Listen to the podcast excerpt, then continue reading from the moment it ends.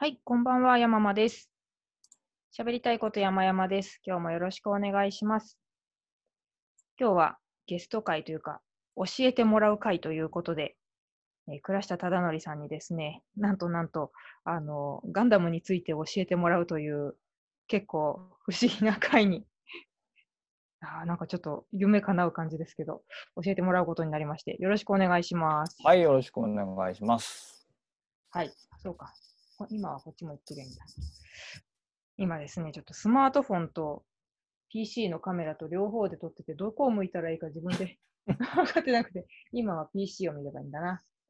えーとですね、教えてもらうシリーズなんですけれども、私、あの、この外出自粛期間になってですね、あ、また別の部屋に主人がいるので、声が聞こえるな。まあいいや。そう、主人とですね、ガンダム、なんて読むんでしょう ?0083 ですか？まあ、0083かな、よく言われてるのは。はい。スターダストメモリーという OVA の作品ですね、ガンダムの。私があのゼータガンダムが結構好きなのもあってですね、はい一年戦争とゼータガンダムの間の話だから見るといいよと人にはい勧められて一回見たんですけども、はい。結構、うーん、まあ、ガンダムって全部そうですけど、完全懲悪じゃないし、何対何っていう感じじゃなかったしで、全体の勢力図がわからないまま、とりあえずガンダム史上一番嫌な女だと言われているニナ・パープルトンさんのことを見届けて終わってしまったっていう感じで。して、結局、あの話はどうだったのかっていうのが、こう、もやもやっとしてるので、まあ、大変恥ずかしいお話なんですが、あれってどういう話なのっていうところから、なんかこう、倉下さんお気に入りポイントまでいろいろ伺えたらなと思っております。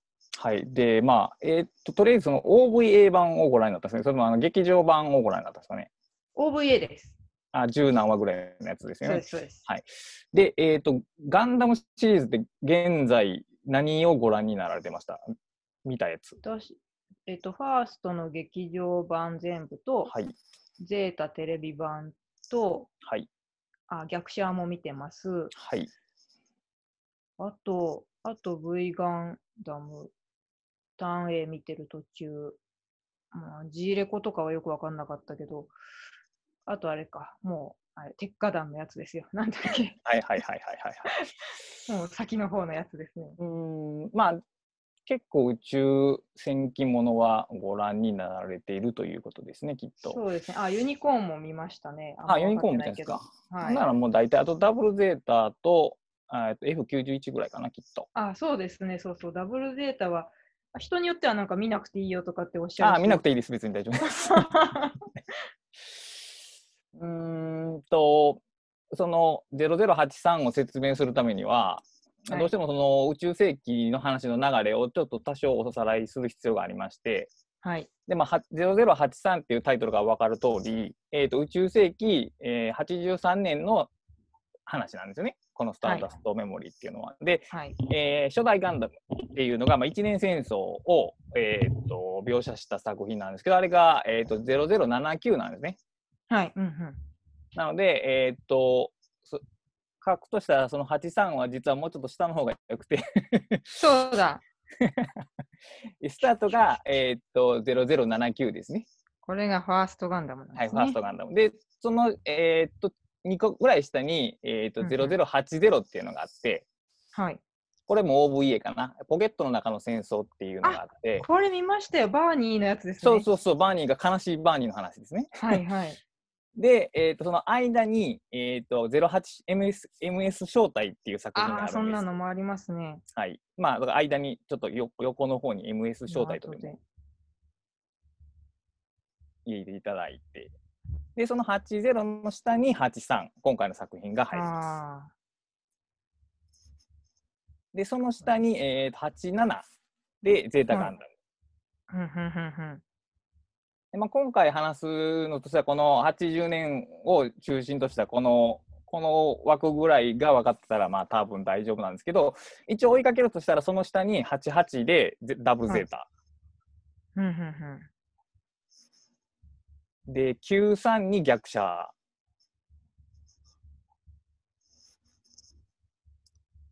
うん。な。こうなってたのか。96でユユニコーン。うんうんうん。で、123で、えー F91。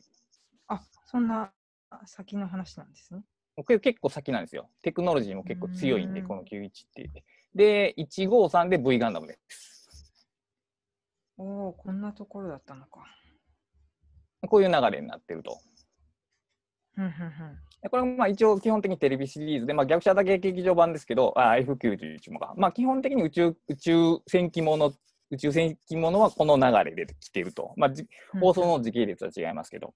で、えーっと、その MS 招待と今回の、えーっと、スターダストメモリーとは、まあ、ポケットの中の戦争もそうなんですけど、は一応 OVA というか、まあ、メインじゃなくて、まあ、サイドストーリーというか、スピンオフというか、の位置づけなんですよね。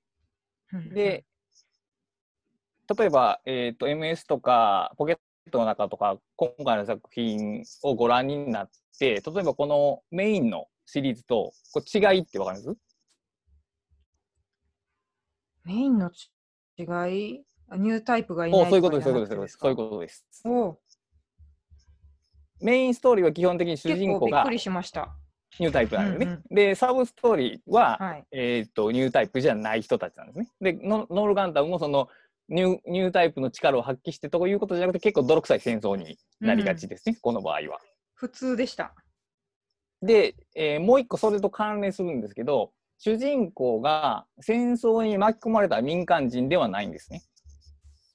ああ、そうですね。もともと軍人さんでした、ね。そう、だからこれは実は軍隊の話なんですね、基本的に。うんうんうんだからガンダムの中にある戦争っていうものの、あのーガンダムシリーズはその戦争にいやおうなしに巻き込まれる民間人がいて、それがなぜか奇妙な力を発揮して、うん。えー、とすごい活躍するっていういわゆるそのヒーローものの流れなんですけど、うん。サイドストーリーは結構ガチの戦争の泥臭い戦いが描かれてるっていうことですね。うんうんうん。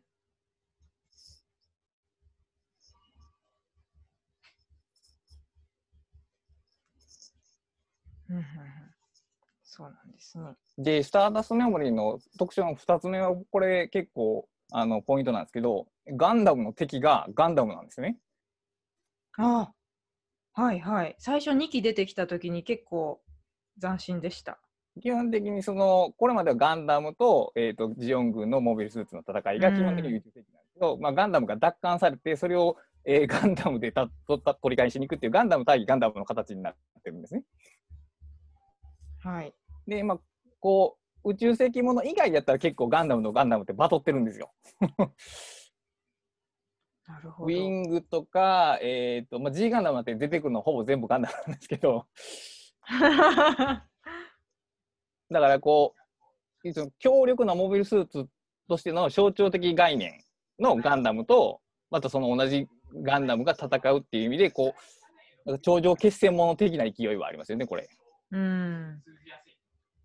でも途中で壊れてましたね。そう、壊れてます。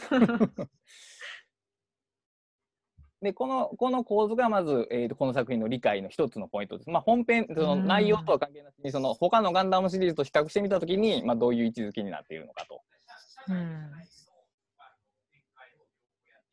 で、えー、と話の中身なんですけど、まああの79年の一年戦争で、えー、と戦争が、まあえー一年戦争が終結したと。で、ジオン、はいジオンのその帝国みたいなのが共和国になったと。ジオン公国がうんジオン共和国になったのかな。で、まあ別にジオンそのものはあの残ってるんですけど、あのいわゆるそのこの宇宙を支配しようっていう勢力はい一旦ちょっと収まってると。うん。でもその一年戦争の終結にこう向かう中でその一挙に壊滅されたわけじゃないんでその逃げた人たちもぎょうさんいるんですよね、戦うんえー軍人の中で。でその軍人の人たちの中でもこう結構テンションに下がってジオンを再復興するぞっていう意欲に燃えてる人もいれば、まあ、穏やかに生活できたらいいっていう思う人たちもいるわけですよね。うんうんでこのすごい復興に燃えてる人たちがたびたび何かを起こすんですよね。で、今回のスターダストメモリーもその一環ですね。ジオンの残党の人たちがジオンの栄光を取り戻すために何かするっていううん流れ。だから基本的にはジオンの残党 VS 連邦軍という構図ですね。でもジオンの残党グループもいろんな考え方の人がいて、連邦軍も頑張ってる人もいりゃ、ちょっとこう、悪い人っぽく描かれてる人たちもいて、結構それがね、分からなくなったんですよね。うん、で、この作品で言うと、えっ、と、主となるジオンザントっていうのは、テラーズフリートっていう、まあ、えっ、と、まあ、軍隊というんかな。はい。で、まあ、連邦軍はまあ一応連邦軍なんです。ここの段階では多分ね、えティタンズとウェーゴっていうには分かれてなくて、まあ、多分連邦軍っていうくっくりやと思うんですけど、うんうんえっ、と、このフリートさんが、えー指揮するこの一つのグループは、さっき言ったように、そのジオンを復興させたい人たちなんですけど、うんえっ、と、話の途中に出てくる、えっ、と、な名前何やったかな。えっ、と、シーマ様。はいはいはい。シーマ様という方もジオン残党なんですけども、残党なんですけども、まあ、あの、ジオン軍の中で、ちょっとこう、汚れ仕事をまあ任されてた人なんですね、シーマ様っていう人は。は。で、しかも、そう最終的に、あの、その上司みたいな人に、あいつらが悪いんやって言われて、その、切り捨てられちゃった人なんですね。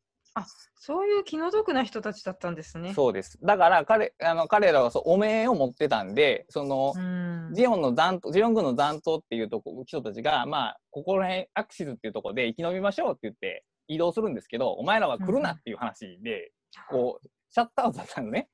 うんうんうん。だから、その、もう、シーマさんは誰も信じてないんですね。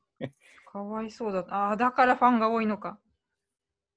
なので、シーマさんは、そのフリートに協力する形で、その連邦軍と戦いつつ、実はそのジオンの残党すらも滅してやろうと思ってるんですね。復讐のために。だから、非常にトリッキーな位置にいますね、この人は。なるほど。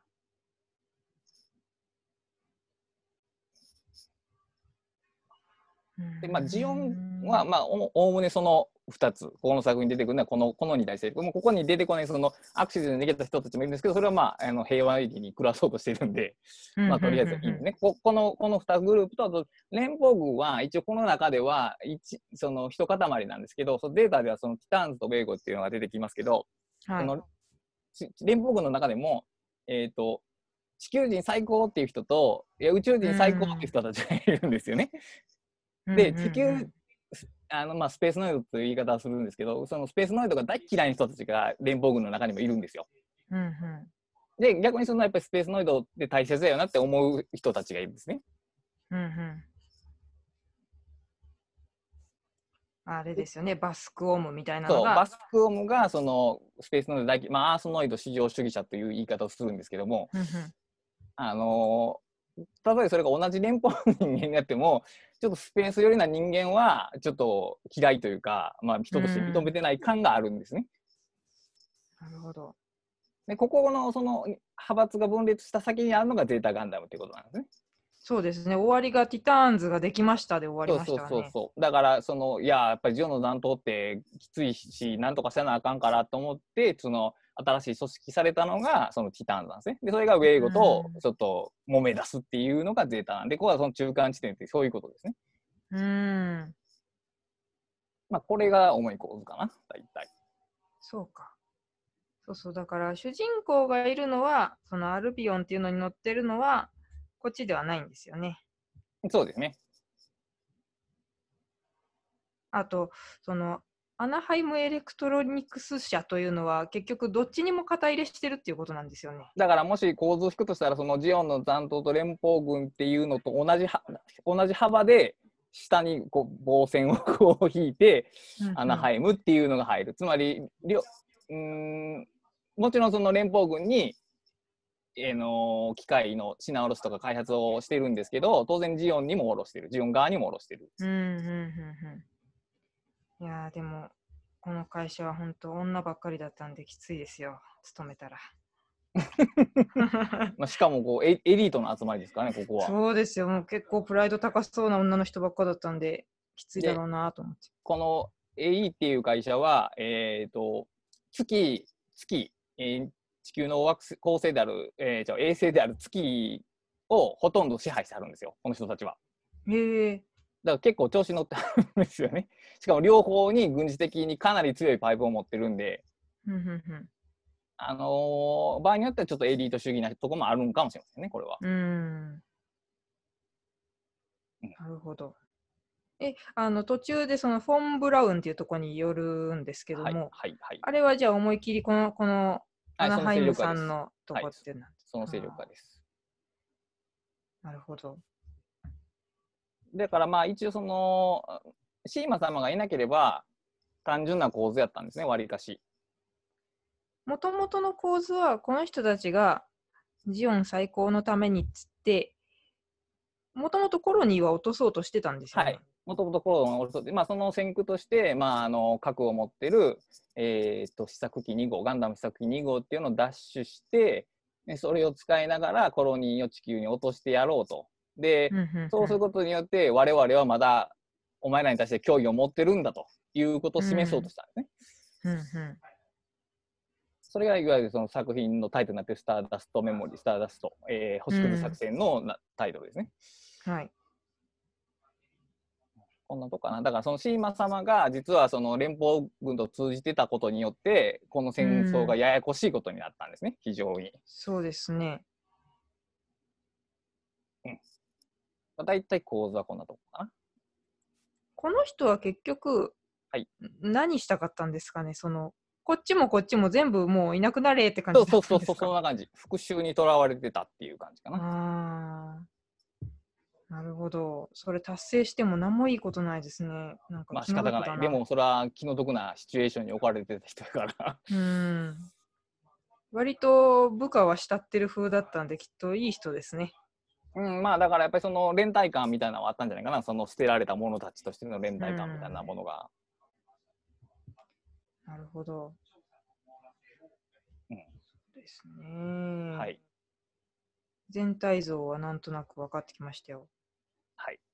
そうこの人がどういう人なのか、シーマ様は結局、なんかめちゃくちゃにしてくるけれども、何がしたいんだろうと思ってたけど、そういう、そういうのがちょっと何がしたいでもなかったんですね。うん、まあとりあえずなんか両方に復讐したかったっていう。うんうん当然連邦とも親しくはないけど、まあ、ジオンの栄光に戻れるかっていうと、まあ、そういうわけでもないと。うん。うん。なるほどな。でも、そう、最後、結局、バスクオムと、なんだっけ、あの人は、えっ、と、ティターンズのトップのおじさんは、ともかくあの人たちが派遣を持って、ティターンズできました。これからは、ジオン残党をガンガン勝っていきましょうってなりますけど、はい。やっぱりそういう風になっちゃうのかな。地球の人たちはみんなそういうムードになっちゃうんですかね。やっぱコロニー落ちましたもんね。まあややつらはやばいっていうことにはなったでしょうねきっとおそらくは。うんでそのアンチスペースノイド派がちょっと力を持ちすぎてしまった。でそのティターンズの暴走を、まあ、ウェイゴ側が止めるっていう。うんうんそうですよね。あの時のクアトロバジーナはかっこよかったのに。うん、でそのクワトロバジまああの人もあの人で結構ややこしい人ですけどね。うんどっちの味方？ね結局逆者でも結局あのニューガンダムのあのサイコフレームっていう技術を提供したのはシャアですからねあれ。うーん。え、そうなんですか？はい。ちゃんと見てなかったな。あ話をややこしくしてるあの人も結構話をややこしくするのが好きな人ですね。そうなんですね。なんかあの人の女関係にばっかり目がいってましたけど、そういう技術的なことでもめんどくさいことしてんですね。あのそうでこの作品でも結構その女関係がやっぱりややこしくてあこれ結構うんこんだけ泥臭い女関係が出てくるのは この作品ぐらいじゃないかなとは思うんですけど、そうですね。まあ、初代も、えーっとアムロと,、えーっとシャアが、まあ、一応その失われた人ララを争うんですけど、うんうんまあ、失われてるんで実際取り合いにはならないんですけど、これ現実的に、まあ、二股じゃないですけどその敵と味方両方知ってる女性が出てくるんで。いやーきつかったですよ。なんか、そんなことある？って思っちゃった。まあそんなそんなことあるという感じはもう普通にしますよね、ちょっと。だからそれはやっぱりその AE っていう会社が両方にそのパイプを持ってるからっていう理由付けにはなるんでしょうけども、うんまあ、結構、まあだからもともとそのガンダムシリーズはさっき言ったように少年の話なんで、はい。メインストーリーは。だからまあ恋愛関係って言ってもそんなにこうこじれはしないんですが、これ大人ですからね、基本的に。なるほどな。なんかちょっとその女の人のこともいろいろ言いたいことあるので、ちょっとこれは次の回に持っていきたいんですけど、はい。あの、倉下さん、これ最初に、このスターダストメモリー最初に見た時の感想としてはどうでした？好ましく思いましたか？あんまり好きな作品ではなかった。とりあえず、ガンダムかっこいいなっていうのはありましたね。うん映像も綺麗ですよね、すごく。うん、あの、やっぱりいろいろ、まあ、ガンダムシリーズどれもかっこいいんですけど、この、あの、はい。クソ、マッチョな2号機とか、どんだけでかいねんっていうその3号機みたいなのは、結構圧巻でしたよね。うん。あとね、なんか曲とかその世界観の作り方がかっこいいなとは思ったんですけどね。でも作品のストーリーとしてそれほど、それほどというか、まあ、まあ、ガンダムだよなっていうぐらいかな。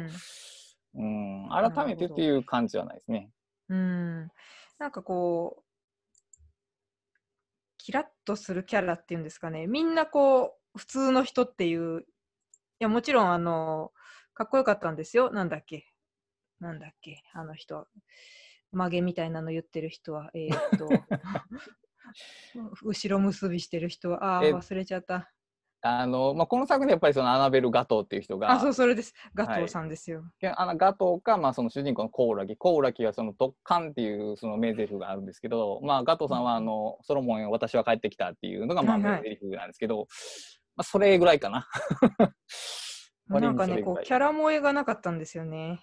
ああ、まあそう、うん、ちょっと少ないかもしれないですね。あのやっぱしかも、あさっき言ったように別にコウラギはニュータイプではなくて、ただの軍人さんなんで、そうですよね。まあちょっとベジータさんの声だなぐらいですよね。ヘタレの声が聞けて嬉しいなぐらいですよね。まあそ、うん、そこ、それ以外はちょっと、やっぱ、まあ、名名台詞の多かった初代とかゼータに比べると、ちょっとその辺は弱いかなっていう印象がありますね。なんかね、声優さんとかも結構豪華だし、いいんですけどね。私はモンシア注意が好きでしたけどね。あそうですか。はい。あの、あんまりこう、キャラ濃い割には最後の方とかあんま出てきてくれなかったんで、ちょっと寂しい。そうなんだよな。なんか多分、戦争らしくて、見応えのある話なんですけど、あんまりこう、もう一回見返そうっていう気持ちに今なってなくてですね。うん、結構人間関係のもつれで、なんか話がややこしくなってることが多いですよね、これはね。そうですね。うんうん。そんなところで、そうか、だいたい20分経ったんで、ちょっとですね、その、女関係めんどくさいよね っていう話もしたいので、ちょっとそれを次の回で話せればなと思っております。はーい。はい。あー、でも、これ、この流れは多分いろんなところに書いてあるんですけれども、やっぱね、こうやって聞くと、なるほど、なるほどですよ。そうか。はい。ということで、えっ、と、まあ私が分かっていなかったこのスターダストメモリーの全体像を、その俯瞰してみたらどうなるかっていうのを教えてもらった回でございました。ちょっとあの次はピンポイントなところに入っていきたいと思いますので、お付き合いいただければと思います。どうもありがとうございます。ありがとうございます。